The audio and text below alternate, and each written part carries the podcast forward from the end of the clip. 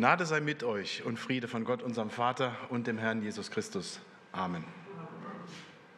Ja, es ist wunderbar, dass ihr mich eingeladen habt. Finde ich ein ganz tolles Privileg, dass ihr Gastprediger aus Gemeinden, denen ihr vertraut, einladet und dass ihr die Möglichkeit gibt, da auch mir heute Gottes Wort zu verkündigen. Ich bin der Christian, ich bin aus der Christuskirche in Bensheim-Auerbach. Ich darf euch ganz liebe Grüße senden. Äh, wir haben heute eine große Kindersegnung und danach äh, großen äh, Mittagsessen-Gottesdienst. Also die Gemeindeleitung, der Frank Timoller und unsere Ältesten, die grüßen euch ganz herzlich. Ich möchte mit einer Frage anfangen. Wie geht es euch wirklich? Ja, gut, das ist doch schon mal schön, ne? Ich sehe aber, dass einige auch den Mund nicht aufgemacht haben. Ich glaube, das liegt daran, dass ich das Wort wirklich benutzt habe, gell? Ne? Also wir sind so gepolt, dass wir immer sagen, ja, wie geht's dir? Ah ja, gut, alles klar, und dann ist das vorbei. Ne? Aber wenn jemand sagt, wie geht's dir wirklich, dann muss man erstmal drüber nachdenken, ne? wie es einem so geht. Und ich habe auch viel drüber nachgedacht, was für ein Wort ich euch heute mitbringe und äh, habe mich mit der Andrea auch ein bisschen ausgetauscht, wie es euch als Gemeinde auch geht. Das finde ich immer ganz wichtig. Und was mir sofort der Herr mitgegeben hat, ist ein ganz bestimmter Bibeltext, und ihr dürft gerne, ich bin da immer ein großer Fan davon, wenn ihr eine Bibel habt, dass ihr sie mit aufschlagt, dass ihr mitlest. Äh, ich bin auch immer der große Fan der geschriebenen Bibeln. Ich mag zwar die digitalen, ich sage immer Lichtschwerter, ne, dass man auf dem Handy rumliest, ähm, aber die hier, die sind versionstechnisch nicht manipulierbar, nicht fälschbar oder sonstiges. Da habt ihr was. Ja? Da kann man wirklich nachgucken. Ähm, genau. Und die Predigt, die ich euch heute mitgebracht habe, hat ihren Ursprung im Bibeltext von, jetzt muss ich mal gucken, funktioniert der? Muss ich nochmal außen anmachen?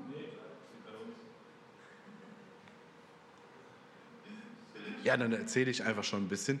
Äh, der Predigtext, der ist der Prophet Haggai. Wenn ihr den sucht, Super. Wenn ihr den sucht, das ist das drittletzte Buch eures Alten Testaments. Es ist auch einer der kleinen Propheten, nicht weil wir archäologisch festgestellt haben, dass der irgendwie nur so groß war. Nein, er hat einfach nur wenig geschrieben, aber deswegen ist er nicht unwichtig. Und den Predigtext, den ich euch mitgebracht habe heute, habe ich genannt, Ich bin bei euch mit dem Untertitel Mutig vorangehen in entmutigenden Zeiten. Und ich bin gleich zu Beginn ganz ehrlich, wir als Gemeinde Christuskirche, wir schauen auch immer mit einem geschwisterlichen Auge auf eure Gemeinde, weil uns das sehr wichtig ist, wie es Gemeinden in unserem Umfeld geht. Nicht nur, weil sie zum Baptistenbund gehören, sondern weil es einfach die Familie Gottes ist. Und wir wissen auch, dass es euch als Gemeinde in den letzten zwei Jahren nicht einfach ergangen ist oder drei Jahren. Ne? Und deswegen fand ich das ganz spannend, dass Gott mir sozusagen diesen Text mitgegeben hat denn in dem Wort Mut, also das mutige Vorangehen, steckt auch immer das verwandte Wort der Mühe mit drin. Ne? Mut ist immer auch mit Mühe, auch mit Mühseligkeit und Mühsal verbunden. Und wie schafft man das in einer Zeit, wo die Entmutigungen von außen und von innen immer mehr werden? Wie schafft man das, mutig zu bleiben, mutig voranzugehen? Und darum soll es im Prinzip heute gehen. Genau, Predigtext, Haggai Kapitel 1 und 2. Nicht alles, das können wir nicht alles abdecken, aber exemplarisch habe ich mal einige Sachen mit rausgegriffen. Genau. Ähm, ihr seht immer, wenn ich ein paar erklärende Änderungen in dem Bibeltext vorgenommen habe, damit es einfacher verständlich ist, habe ich es in eine eckige Klammer gesetzt. Nicht, dass ihr denkt, dass ich an der Bibel irgendwie rumspiele, das mache ich nämlich nicht. Ne? Genau. Haggai Kapitel 1, Vers 1. Am 25. August des Jahres 520 vor Christus, im zweiten Regierungsjahr des Königs Darius, geschah des Herrn Wort durch den Propheten Haggai zu Zerubabel, dem Sohn Shealtiels, dem Statthalter von Juda, und zu Jeschua, dem Sohn Jozadaks, dem Hohepriester. So spricht der Herr Zebaoth. Dieses Volk spricht, die Zeit ist noch nicht da, dass man das Haus des Herrn baut oder dass das Haus des Herrn gebaut werde. Und des Herrn Wort geschah durch den Propheten Haggai. Ist es denn eure Zeit, dass ihr in euren getäfelten Häusern wohnt, aber dieses Haus muss in Ruinen liegen? Nun, so spricht der Herr Zebaoth, bedenkt eure Wege. Oder Luther übersetzt, achtet darauf, wie es euch geht. Ihr sät viel und bringt wenig ein. Ihr esst und werdet doch nicht satt. Ihr trinkt, bleibt aber durstig. Ihr kleidet euch und keinem wird warm. Und wer Geld verdient, der legt's in einen löchrigen Beutel. So spricht der Herr Zebaoth, bedenkt eure Wege. Geht hin auf das Gebirge und holt Holz und baut das Haus, und ich will Wohlgefallen daran haben und mich verherrlichen lassen, spricht der Herr. Ihr erwartet wohl viel, aber siehe, es wird wenig. Und wenn ihr es schon heimbringt, so blase ich es weg. Warum das? spricht der Herr Zebaoth. Weil mein Haus in Ruinen dasteht. Ihr aber eilt ein jeder für sein Haus zu sorgen. Darum hat der Himmel über euch den Tau zurückgehalten und das Erdreich seinen Ertrag. Und ich habe die Dürre gerufen über Land und Berge, über Korn, Wein, Öl und über alles, was aus der Erde kommt, auch über Mensch und Vieh und über alle Arbeit der Hände. Da gehorchten Zerubabel, der Sohn Shealtiels, und Jeschua, der Sohn Jozadaks, der hohe Priester, und alle übrigen vom Volk der Stimme des Herrn, ihres Gottes, und den Worten des Propheten Haggai, wie ihn der Herr, ihr Gott, gesandt hatte. Und das Volk fürchtete sich vor dem Herrn. Da sprach Haggai, der Bote des Herrn, der beauftragt war mit der Botschaft des Herrn an das Volk. Ich bin mit euch, spricht der Herr. Und der Herr erweckte den Geist Zerubabels, des Sohnes Shealtiels, des Statthalters von Juda, und den Geist Jeschuas, des Sohnes Jozadaks, des hohen Priesters, und den Geist allen übrigen Volkes, dass sie kamen und arbeiteten am Haus des Herrn Zebaoth, ihres Gottes, am 21. September des Jahres 520 vor Christus, im zweiten Jahr des Königs Darius. Am 17. Oktober des Jahres 520 vor Christus geschah das Herrnwort durch den Propheten Haggai. Sage zu Zerubabel, dem Sohn Shealtiels, dem Statthalter von Juda, und zu Jeschua, dem Sohn Jozadaks, dem Hohepriester, und zu den übrigen vom Volk und sprich, wer ist unter euch noch übrig, der dies Haus in seiner früheren Herrlichkeit gesehen hat? Und wie seht ihr es jetzt nun? Sieht es nicht wie nichts aus? Aber nun, Zerubabel, sei getrost oder unverzagt, spricht der Herr. Sei getrost, Jeschua, du Sohn Jozadaks, du Hohepriester. Sei getrost, alles Volk im Lande, spricht der Herr, und arbeitet, denn ich bin mit euch, spricht der Herr Zebaoth.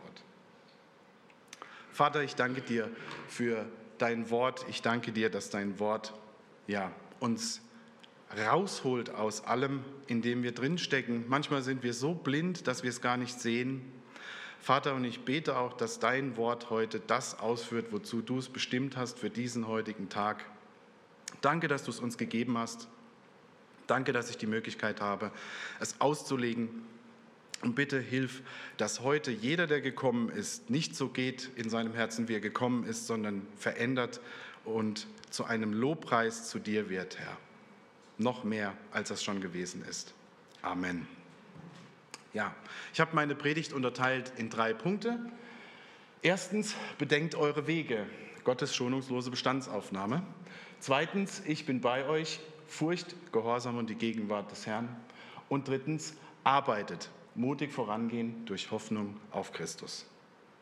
Ja, was ja auffällt, wenn wir uns diesen ersten Teil in Haggai anschauen, dass Gott dem Volk, nachdem er ihm sagt, was er gar nicht so gut findet, ne, das macht Gott nämlich auf jeden Fall auch, dass er dem Volk sagt, bedenkt eure Wege, überlegt doch mal, wie es euch gerade geht. Oder auf Hessisch, gucke mal, was bei dir los ist. Ja? Und das ist ganz spannend, weil Wege ist ein ganz wichtiges Wort. Ja, Wege in der Bibel, das sagt uns ganz viel aus über Gedanken, Motivationen und Handlungen von einzelnen Menschen, von größeren Menschengruppen und in diesem Bibeltext auch von diesem Volk. Und es geht auch um Vergangenheit und Zukunft. Ja? Wo kamen wir her oder wo kam dieses Volk in dem Text her? Wo geht es jetzt hin? Denn anscheinend gibt es da wohl ein Problem mit dem Hingehen. Na? Es ist ganz klar, dieses Volk hat einen Auftrag, nämlich den Tempel des Herrn zu bauen und irgendwie machen sie es nicht. Na? Wo kommt das her?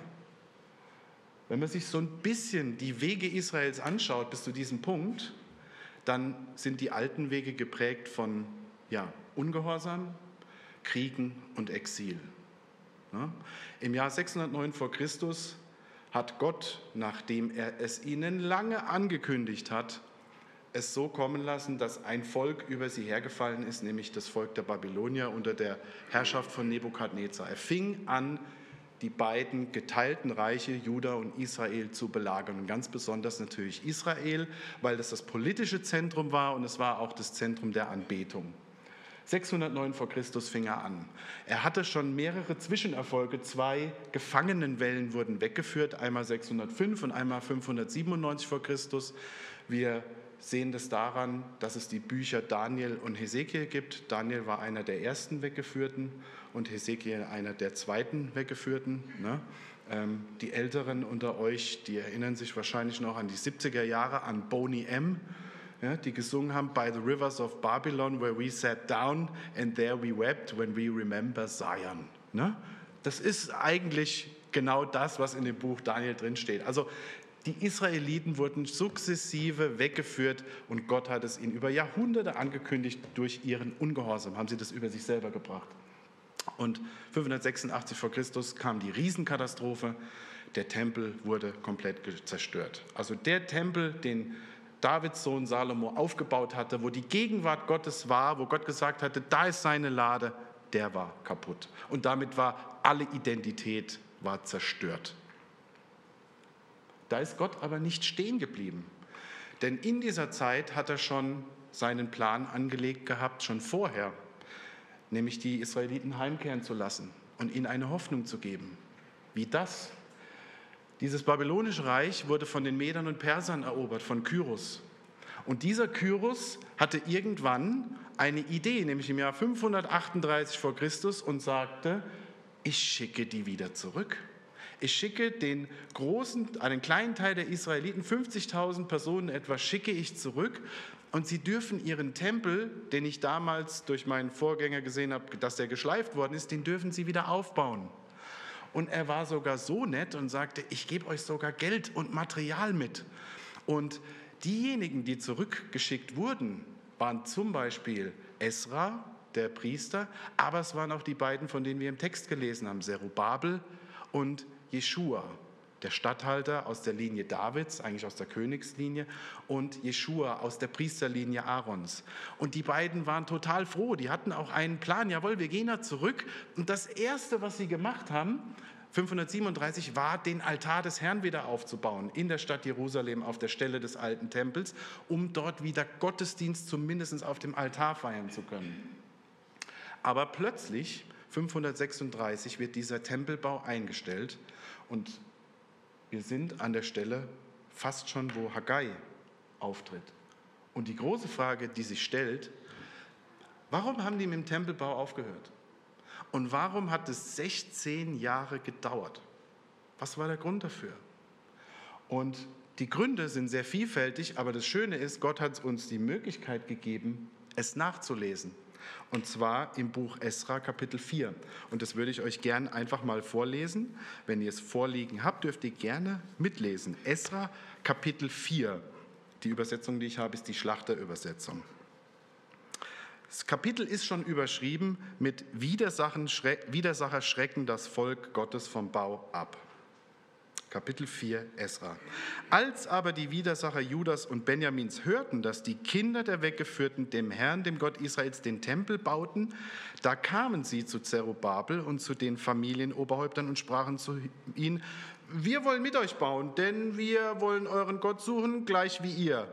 Äh, opfern wir ihm nicht schon seit der Zeit Asahadons, dem Königs von Assyrien, der uns hierher gebracht hat? Das war natürlich eine Lüge. Es war ja gar kein Altar da wo richtig Gottesdienst gefeiert werden konnte. Aber Zerubabel und Jeschua und die übrigen Familienoberhäupter Israels antworteten ihnen, es geziemt sich nicht, dass ihr mit und, ihr und wir miteinander das Haus unseres Gottes bauen, sondern wir allein wollen dem Herrn, dem Gott Israels bauen, wie es uns der König Kyros, der König von Persien, geboten hatte. Da suchte das Volk im Land, die Hände des Volkes Juda schlaff zu machen und sie vom Bauen abzuschrecken. Und sie warben Ratgeber, man könnte vielleicht heute sagen Anwälte, ne, Juristen, äh, sie warben Ratgeber gegen sie an, um ihr Vorhaben zu verhindern, solange Kyros, der König von Persien, lebte, bis Darius, der König von Persien, zur Regierung kam. Als aber Xerxes König wurde, schrieben sie zu Anfang seiner Regierung eine Anklage gegen die Einwohner von Juda und Jerusalem. Und zu den Zeiten Arthasastas schrieben bestimmte Leute dem König, dem König von Persien. Der Brief aber war in aramäischer Schrift geschrieben und ins Aramäische übersetzt. Rehum, der Statthalter, und Shimshai, der Schreiber, schrieben diesen Brief gegen Jerusalem an den König Arthasasta, der so lautete.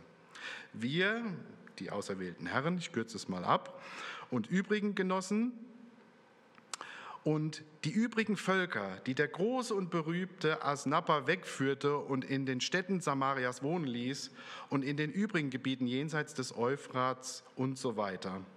Dies ist die Abschrift des Briefes. Deine Knechte, Männer jenseits des Stromes und so weiter, es sei, der König, es sei dem König zur Kenntnis gebracht, dass die Juden, die von dir zu uns heraufgezogen waren und nach Jerusalem gekommen sind, nun die aufrührerische und böse Stadt wieder aufbauen wollen und dass sie die Mauer vollenden und die Grundfesten ausbessern wollen, so sei nun dem König zur Kenntnis gebracht, dass wenn diese Stadt wieder aufgebaut wird und die Mauern vollendet werden, sie keine Steuern, weder Zoll noch Wegegeld mehr geben und so das königliche Einkommen schmälern werden. So, und dieser König hat dann, um das mal abzukürzen, das genauso gemacht. Also was ist passiert? Da wurden Menschen instrumentalisiert. Könige, der König Xerxes wurde instrumentalisiert, der sich auch nicht mehr für seine Vorgänger interessierte, der sich auch nicht mehr für das Edikt von Kyros interessierte, dass die Juden den Tempel bauen durften. Der wurde von sehr schlauen, missgünstigen Neidern instrumentalisiert, das den Juden zu verbieten. Und im weiteren Verlauf des Kapitels 4 steht, dass das Herz des Volkes müde wurde. Es wurde so wie die Hände schlaff. Ja? Die hatten einfach keine Kraft mehr. Könnt ihr euch das vorstellen? Man will diesen Grundstein des Tempels hat man gelegt, man hat den Altar gebaut, man macht Gottesdienst und man will bauen und dann kommen ständig irgendwelche, Entschuldigung, Sesselpupser, Juristen, die einem ständig sagen, warum man das nicht machen soll und ständig kommt jemand und sagt, du musst damit aufhören. Ja? Also Widerstand, Instrumentalisierung von Umständen und Personen und das Verhalten und das Handeln von sündigen Menschen sind die äußeren Anfechtungen und Gründe, warum der Tempel nicht gebaut wurde. Das kennt ihr bestimmt auch. Jeder von uns kennt es privat, aber ihr als Gemeinde kennt es auch. Ja? Menschen, die schlecht handeln, die nicht so handeln, wie man es gedacht hat. Dass interne Widerstände auftreten gegen zum Beispiel die Pläne, die Gott hat mit einer Gemeinde. Dass sündige Menschen das versuchen auch zu instrumentalisieren. Aber eigentlich geht es Gott in diesem Text und für uns als Christen heute gar nicht um die äußerlichen Umstände, denn die sind immer da. Das wird es immer geben. Das Wichtige, was Gott angehen will, sind nämlich die innerlichen Gründe für den Baustopp. Was macht es mit dir, wenn du ständig versuchst, morgens aufzustehen, die Arbeit für deinen Herrn am Haus Gottes zu machen und ständig kommt einer und sagt, nee, heute können wir wieder nicht bauen, die haben uns wieder eine Unterlassungsklage geschickt. Ja?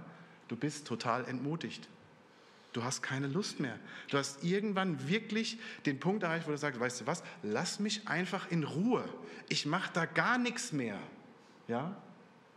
Und wenn man diesen Punkt mal erreicht hat, dann passiert es gerne auch, dass man bequem wird und dass man seine Energie, seine Schaffenskraft, die er irgendwo hin muss, dass man die woanders hinpackt. Und das war das ja, was Haggai zu dem Volk damals gesagt hat. Das Haus des Herrn liegt in Ruinen, aber ihr wohnt in getäfelten Häusern.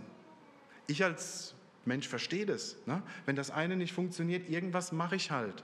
So, Aber das Problem dabei war, dass anscheinend, und das sagt uns dieser Text, sich eine Bequemlichkeit und eine Anspruchshaltung des Volkes gegenüber Gott etabliert hat.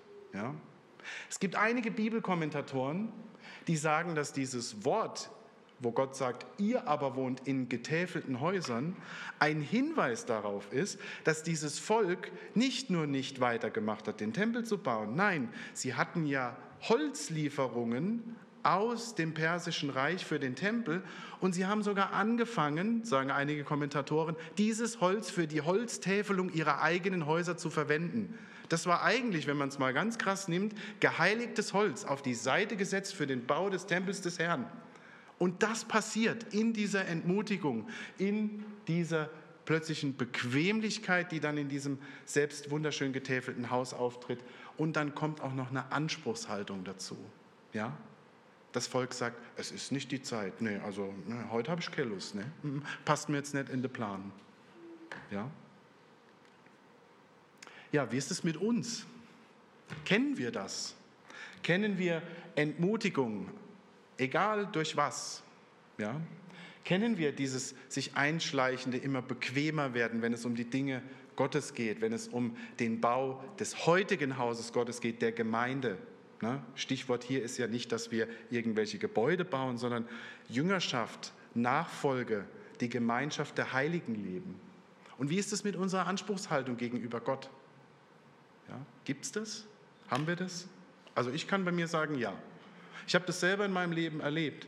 Ich habe hier an der Bergstraße einen Dienst mitgegründet. Auf Basis von eigener und fremder Sünde hat es nicht mehr zusammengepasst. Und ich wurde aus diesem Dienst herausgekickt. Und dann habe ich erst mal ein paar Jahre gehockt. Und dann habe ich gedacht, ich habe keine Lust mehr für Gott zu arbeiten. Ich mache jetzt mein Ding. Ich hocke jetzt zu Hause, ich mache jetzt meinen Garten, ich baue meinen Kindern das und das und das im Garten und das und das und das. Ne?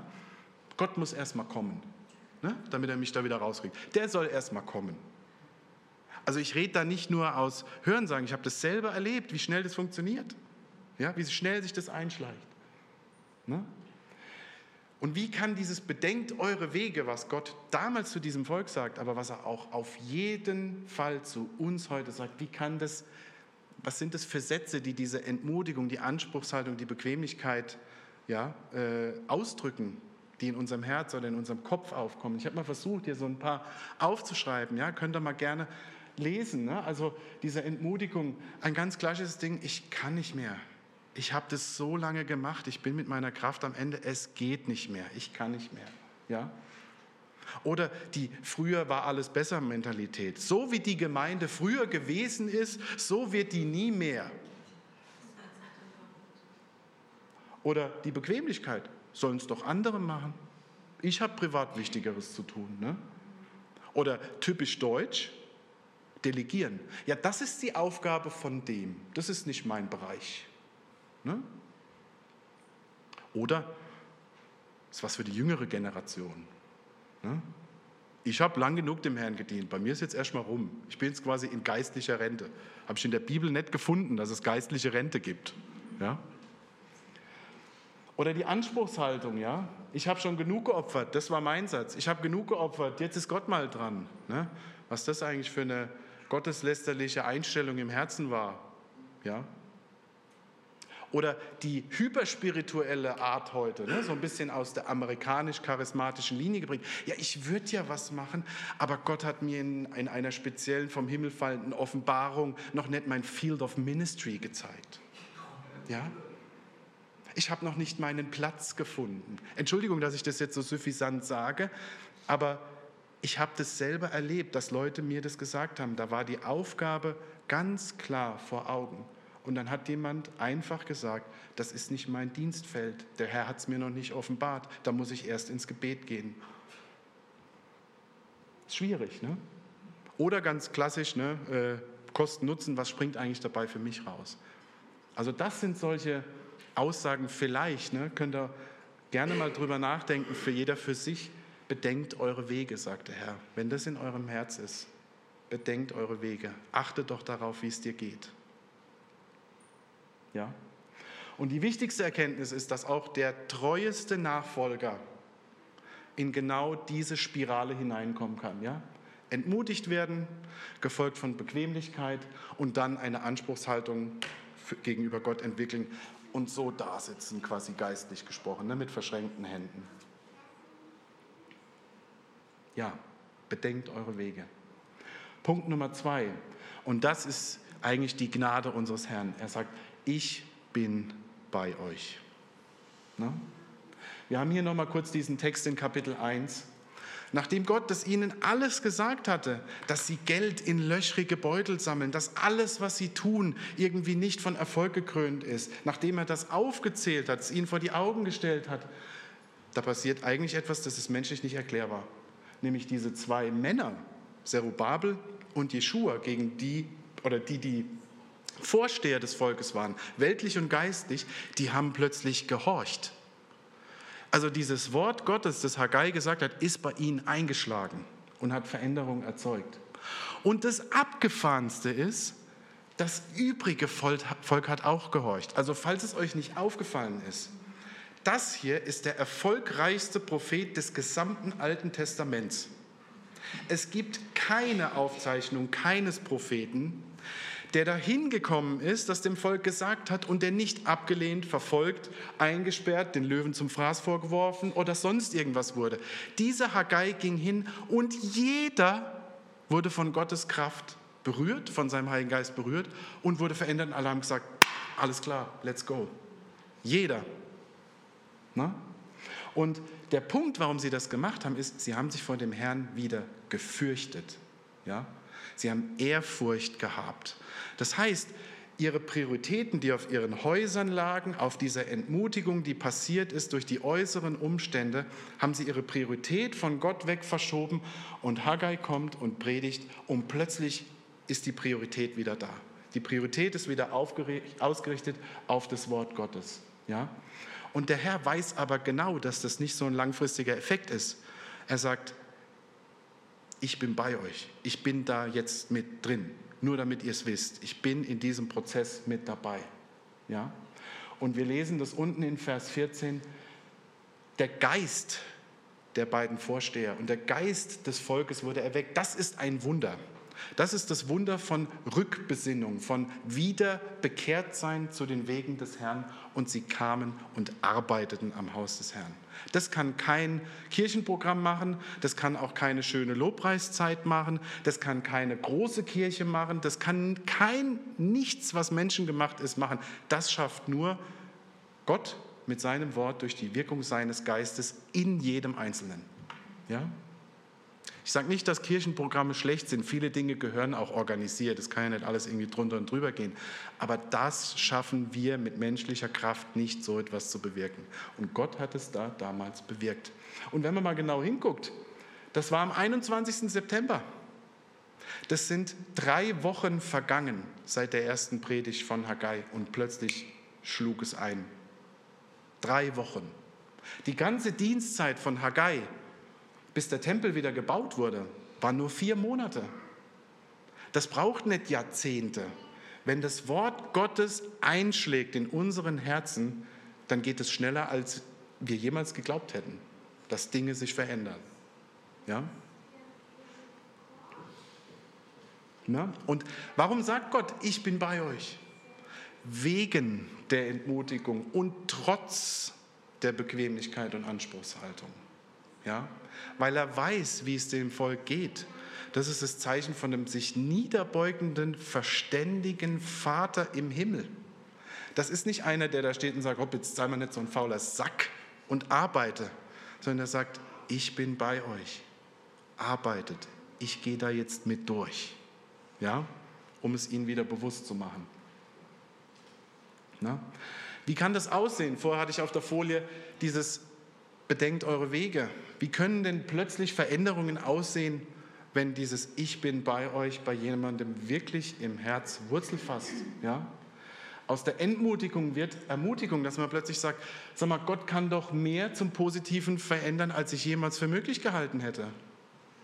Oder Gott braucht mich eigentlich gar nicht. Ne? Jesus hat mal gesagt, dass wenn niemand ihn Lob preist, dass die Steine schreien werden, dass die Steine ihn anbeten werden. Gott braucht keinen von uns. aber er möchte nicht ohne uns. Das ist doch keine Aufgabe, die irgendwie schwer ist, sondern es ist doch ein Privileg. Der König des Universums sagt, ey, dich hätte ich gern mitarbeitend, weil du kannst es so gut. Du kannst das und das und das. Ne? Ja? Und für die, die gesagt haben, ich habe keine Kraft mehr, diese Gemeinschaft, das Ich bin bei euch, da kann man die Kraft tanken. Ja? In der Gemeinschaft der Heiligen, im, Gemein im Gemeinsamsein mit Gott im Wort, im Gebet, durch seinen Heiligen Geist. Ja? Oder aus der Komfortzone herausgerufen, ne? aus der Bequemlichkeit heraus. Ja? Äh, ich äh, nehme mal das Zweite. Bei Gott gibt es keinen zu alt. Ja? Gestern haben wir in unserer Gemeinde, wir haben ja einen großen Spielplatz neu gemacht bei uns auf dem Gemeindegelände und dann hatten wir 50 Kubikmeter Hackschnitzel und die mussten wir alle dahin bringen. Ne? So, und dann haben wir so geschaufelt und äh, in die Schubkarre haben sie weggefahren. Und neben mir stand der Thomas, unser Kassenwart. Und dann habe ich ihn nur so rufen gehört und es war halt in der Sonne und war warm. Und dann hat er gesagt, ah, kann das nicht, kann das nicht mal jemand anders machen, so jemand von den Jungen. Und dann bin ich zu ihm hin und habe einfach aus Spaß gesagt, weißt du was, der Geist der Kraft des Wollens und des Vollbringens ist auch auf die Alten ausgegossen. Und wir haben so gelacht, wir haben einfach so gelacht, ja, und das war einfach, und dann dachte ich, ja, aber der Prophet Joel sagt es ja, ich gieße meinen Geist auf alles Fleisch und eure Alten sollen Gesichter sehen und Visionen. Wie soll denn das funktionieren in einer alternden Gesellschaft, wo die Pyramide unten schmal ist, die Alterspyramide, und oben immer breiter? Wir, wir, Jungen sind doch zu wenig, um die Alten zu erreichen. Ihr Älteren, wenn ich das jetzt mal so sagen darf, ihr seid doch genau die Salz- und Lichtkörner, die das machen können. Ja, Allein von der Anzahl her. Eure Zeit ist noch nicht vorbei. Oder wie in Lukas 2,25, die, die, als Jesus in den Tempel gebracht wird. Da haben Simeon und Hannah gewartet. Viele Jahrzehnte haben sie gewartet, dass der Herr in seinem Tempel gemäß der Prophetie auftaucht. Und dann passiert es wirklich. Ne? Und ihr Lobpreis ist aufgeschrieben für alle Zeiten im Wort Gottes. Und ihr Segen, den sie ausgesprochen haben.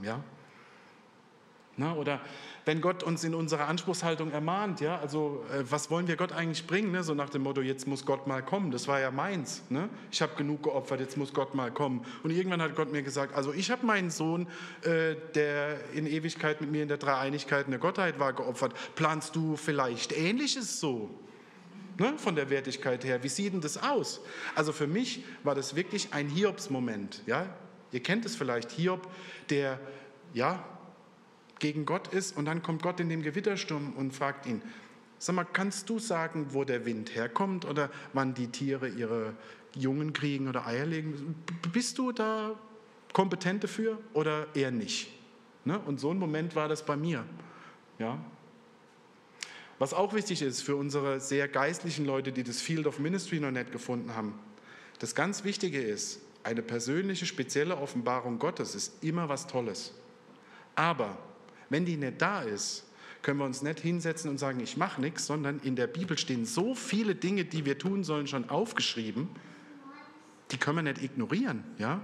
Ich habe vor Jahren mal ein Buch gelesen, das ist, glaube ich, jetzt sogar ins Deutsche übersetzt, das ist relativ dünn, das hieß Just Do Something, mach halt was. Ja? Ne? Und wo auch drin stand so, okay, äh, es gibt irgendwelche Kreise, die dann sagen, ach ja, ich hätte es so gerne wie bei Gideon mit dem Vlies auslegen und einmal nass auf dem Vlies und außen trocken und danach äh, den nächsten Tag umgekehrt. Und dann schreibt der Autor in dem Buch, sag mal, ist dir nicht aufgefallen, dass das eigentlich ein ungehorsamer Typ war, der Gideon, der eigentlich nicht seinem Gott geglaubt hat, dem Wort, sondern er wollte eigentlich noch in dem Ungehorsam mit diesem Vlies ein Zeichen haben. Willst du das genauso machen? Mach's doch lieber nicht so. Ja? Und was auch wichtig ist, für die, die Kosten-Nutzen-Rechnungen machen, Matthäus 6,33 gilt auch heute. Trachtet zuerst nach dem Reich Gottes und seiner Gerechtigkeit und alles andere wird dir hinzugetan. Ja? Und das ist das Wort des Herrn des Universums. Also das Versprechen kann niemand besser machen. Ja? Ja, und ich möchte heute nochmal ein spezielles Wort an christliche Christenmänner richten. Denn ich glaube, es ist so, dass in vielen Gemeinden und auch in dieser es die Zerubabels und die Jeschuas in Anführungsstrichen gibt. Es gibt euch, ihr seid hier, ich sehe euch. Ja? Und Gott möchte, dass die Männer in den Riss treten. Ja? Der Riss, der passiert in Gemeinden, in der Gesellschaft, überall, da sollen Männer hineintreten. Ja? Das ist extrem wichtig.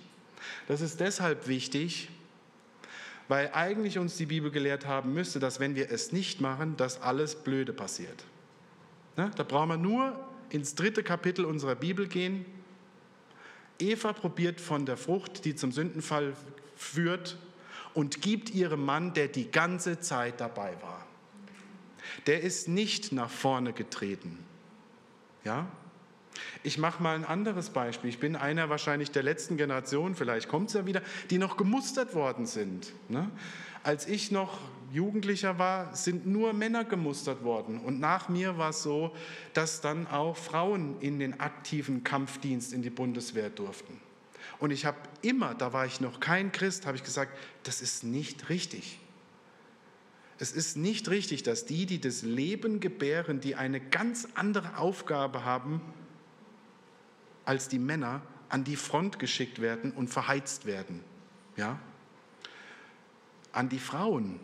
Es ist ein großer Segen darin, wenn man nicht versuchen muss, das zu tun, was ein Mann auferlegt bekommen hat von Gott. Der Mann steht vorne und schützt. Ja, es ist ein großer Segen, wenn man sich in die Hand eines nicht toxisch männlichen Mannes fallen lassen kann. Ja, toxische Männlichkeit, Entschuldigung, dass ich so sage, sind Männer, die haben mit Jesus Christus nichts am Hut. Das ist toxische Männlichkeit. Das sind nämlich Männer, die sind unbelehrbar, die haben keine Lust, sich unterzuordnen, die wollen sich nicht demütigen lassen, vom Herrn und die wollen auch nicht in den Riss treten. Das ist toxische Männlichkeit. Da hat die Welt ganz genau recht. Ihre Lösung ist nur eine falsche. Sie wollen aus der Welt die Männer rausnehmen und die Frauen weiter erheben, immer weiter an die Front schicken. Und ich sage, nein, die Lösung ist eine andere. Toxische Männer müssen Jesus Christus kennenlernen und verändert werden. Das ist der wichtige Punkt. Ja? ja? Und das Wichtige ist, dass wir eine ich habe das D, ne, damit wir nicht wieder anfangen, irgendwie Fliese auszulegen, habe ich mal in äh, Klammern gesetzt. Nimm eine Verantwortung geistlicher Art wahr. Das kann auch eine ganz kleine sein. Ja? Ich habe es vorhin der Andrea erzählt. Wir haben Leute in unserer Gemeinde, die putzen seit 20 Jahren die Gemeinde. Das ist kein hier auf der Bühne stehen, kein Lobpreis. Nicht so, wie wir es in den Lobpreisvideos gesehen haben, äh, oh ja, große Anbetungskünstler und sonst irgendwas. Nein, das sind die Kleinen, die die Gemeinde am Laufen halten. Ja? Und das sind genau die, die auch hören werden von Gott, dass sie treue Knechte gewesen sind. Geh ein in die Freude deines Herrn. Es geht nicht immer um das Darstellen. Und das sage ich hier als jemand, der vorne eine darstellerische Funktion hat. Die wichtigsten Aufgaben meines Erachtens sind die, die man nicht sieht und die trotzdem passieren. Ja? Und zwar aus Liebe zum Herrn, aus einem veränderten Herzen, das bedacht hat, wie die eigenen Wege sind und dann sich durch das Wunder der Erweckung, der Wiederbesinnung auf Gott zu ihm als erste Priorität gewendet haben. Ja? Wichtige Erkenntnisse die herabbeugende Gnade allein bewirkt das Wollen und Vollbringen des Volkes. Weil Gott sagt, ich bin bei euch, ist es möglich. Und Gottes Wort überführt, aber es erweckt, ermutigt und es befähigt. Und das Spannende ist, Ehrfurcht, ich habe es mal versucht so ein bisschen zu definieren, ist eigentlich ein Segen, der direkt aus der Gegenwart Gottes kommt und der sich beweist in den Dingen, die wir für Gott tun. Also wenn ich sehe, dass jemand 20 Jahre lang die Gemeinde putzt, dann habe ich jemanden vor mir, der ehrfürchtig ist. Ja? 20 Jahre die Gemeinde putzt und kein einziges Mal sich beschwert, also die könnten mir jetzt mal danken. Also ich habe jetzt noch kein Dankeschön oder sonst was gekriegt. Nein, sie macht es gerne für den Herrn. Ja, Punkt 2, ich bin bei euch. Drittens, arbeitet, mutig vorangehen, durch Hoffnung auf Christus. Ja, und hier nochmal kurz der Text. Ne? Am 17. Oktober des Jahres 520 vor Christus geschah das Wort des Herrn durch den Propheten Haggai. Sage zu Zerubabel, dem Sohn Shealtiels, dem Statthalter von Juda, und zu Jeschua, dem Sohn Jozadaks, dem Hohepriester, und zu den übrigen vom Volk und sprich, wer ist unter euch noch übrig, der dieses Haus in seiner früheren Herrlichkeit gesehen hat? Und wie seht ihr es nun? Sieht es nie wie nichts aus? Unser Gott ist doch phänomenal. Ja? Der weiß ganz genau, dass die diesen mickrigen neuen Tempelbau angucken und sagen, also ich weiß, aus Babylon habe ich auch Leute von euch zurückgeholt, die haben den alten noch gesehen, bevor er geschleift wurde. Sieht schon mickrig aus, gell? Ne? Das sind die Gedanken in eurem Kopf, in eurem Herz. Es ist alles schon irgendwie ziemlich klein. Ne? Es ist keine Mega-Church oder was auch immer. Und was sagt Gott? Sei guten Mutes. Seid guten Mutes, seid getrost, macht weiter, arbeitet, ich bin mit euch. Und das Spannende ist ja, dass dieser Tempel, den Zerubabel gebaut hat, der Tempel ist, den Herodes der Große weiter ausgebaut hat und der Bestand hatte bis zur Zeit von Jesus. Also Gott hat mit dieser Aufgabe für Zerubabel, diesen Tempel gemeinsam mit Jeschua anzufangen, den Grundstein gelegt, dass die Prophetien, die gesagt haben, der Herr wird kommen zu seinem heiligen Tempel, dass die in Jesus erfüllt werden konnten, als er als Baby dorthin gekommen ist. Das heißt, Zerubabel hat die Größe gar nicht erkennen können dessen, was er da baut. Aber Gott wusste das Ende schon vom Anfang und sagte, mach weiter. Du wirst schon sehen, das wird super. Ja? Ne? Und das ist auch ganz wichtig. Wir haben in diesem ganzen Kreislauf von Entmutigung und Bequemlichkeit und Anspruchshaltung ist immer eine Rückfallgefahr. Warum? Wir sind Menschen. Wir haben ein kurzes Leben. Vielleicht ist es 70, vielleicht ist es 80 Jahre, vielleicht ist es kürzer. Und wir vergleichen immer das, was in unserer Vision ist, mit dem Ist-Zustand. Und sehr häufig ist der Ist-Zustand immer mickriger als die Vision. Und deswegen ist es da ganz wichtig, sich bewusst zu sein, dass man da wieder reinfallen kann ja, in diese ganze Schiene. Ne? Also da müssen wir uns immer drüber bewusst sein. Und was dieser ganze Text in dem Kapitel 2 dann auch sagt, ist eigentlich eine Frage. Er stellt dem Volk Israel damals schon eine Frage. Worauf wollt ihr euch fokussieren? Auf euer Ich, also was ihr jetzt leisten könnt in dem Aufeinanderstapeln dieser Steine? Ja, ihr die Fähnchen im Wind, die ich erstmal, Entschuldigung, zusammenstauchen musste, damit sie angefangen haben? Worauf wollt ihr euch fokussieren? Das ist die Frage, die Gott auch uns stellt. Worauf wollt ihr als Gemeinde in Lampertheim euch fokussieren? Auf eure Fähigkeiten, auf das, was ihr leisten könnt. Ich glaube, das ist nicht von Erfolg gekrönt. Ja? Das, da kommen wir immer zu kurz. Da kommen wir immer wieder in diese Spirale aus Entmutigung, Bequemlichkeit und Anspruchshaltung gegenüber Gott rein. Ne? Das ist nicht der Weg. Denn dieses ganze Kapitel 2 hat nämlich ein wunderbares Ende. Denn der Prophet sagt, denn so spricht der Herr der Herrscharen, noch einmal in einer kurzen Zeit und ich werde den Himmel und die Erde und das Meer und das Trockene erschüttern. Und jetzt kommt es, Vers 7.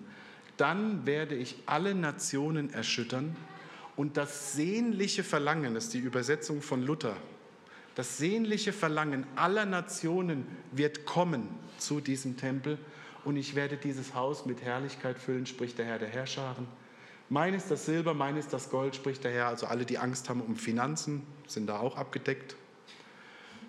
Größer wird die Herrlichkeit dieses künftigen Hauses sein als die des früheren, spricht der Herr der Herrscharen. Und an diesem Ort will ich Frieden oder Heil oder Rettung geben. Das ist eine Prophetie, hin auf die Erfüllung des Tempels durch die Ankunft von Jesus. Ja? Gott sagt, die Völker werden Verlangen haben, zu diesem Anbetungsort zu kommen. Und dieser Anbetungsort wird ein Ort sein, wo die Völker Heil erfahren, wo sie gerettet werden, wo ihre Sünden vergeben werden. Das ist der absolute Bezug auf den Herrn Jesus Christus, der gesagt hat, brecht diesen Tempel ab und in drei Tagen durch Leben, Tod und Auferstehung baue ich einen neuen auf, der nicht mit Händen gemacht ist. Ja, also das muss doch unser Fokus sein. Nicht, was wir können, was wir bislang geleistet haben, sondern der Fokus hier, in diesem Text und für uns als Gemeinde ist Jesus. Jesus ist der Erbauer des ewigen Tempels. Er ist der treue Zeuge der Wahrheit Gottes, treuer als Haggai jemals gewesen ist, auch obwohl er sehr erfolgreich war, dieser Prophet. Er ist der Sender ewigen Trostes. Ja?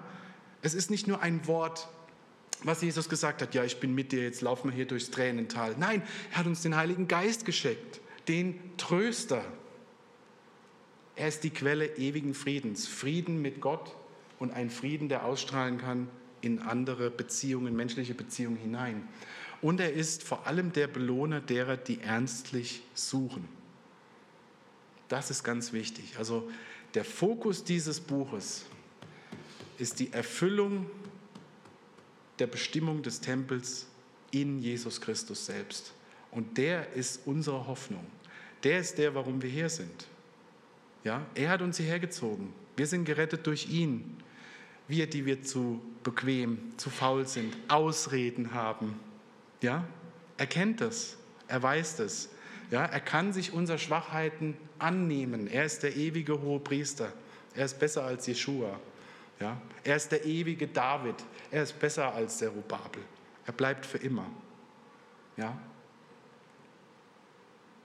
Ja, und zum Abschluss habe ich euch noch eine Liedstrophe dazu mitgebracht. Ne? Ich finde es immer schön. Ich mag moderne Lobpreismusik sehr gerne, aber ich mag sie nicht so gerne wie alte Choräle oder alte Lieder. Ja? Ich weiß nicht, warum das ist. In den neuen Liedern geht es immer um ich, mich, mein, mir. Und in den alten geht es immer um Gott, ich kann gerade nicht, aber du bist es. Du bist der Herr. Ja? Und dieses Lied, das kennen vielleicht einige von euch, wer nur den lieben Gott lässt walten, ist von 1641. Und da ist eine Aufforderung am Schluss drin. Sing, bet und geh auf Gottes Wegen. nicht den Wegen, wie zum Beispiel ich am Anfang gesagt habe. Verricht das Deine nur getreu. Mach deine Aufgabe. Und trau dem Himmel, des Himmels reichem Segen, so wird er bei dir werden neu. Also wenn Gott segnet, dann passiert es ja, dass du mal wieder leer läufst. Aber dieser Segen wird immer erneuert in der Gemeinschaft mit Gott. Denn welcher oder welcher Mensch seine Zuversicht auf Gott setzt, den verlässt er nicht. Selig sind die Gottes Worte hören und bewahren. Amen. Zusprechen zu dürfen. Wenn ihr möchtet und könnt, dürft ihr dazu gerne aufstehen. Ja. Der Herr segne dich und behüte dich. Der Herr Lasse sein Angesicht leuchten über dir und sei dir gnädig. Der Herr erhebe sein Angesicht auf dich und schenke dir Frieden. Amen.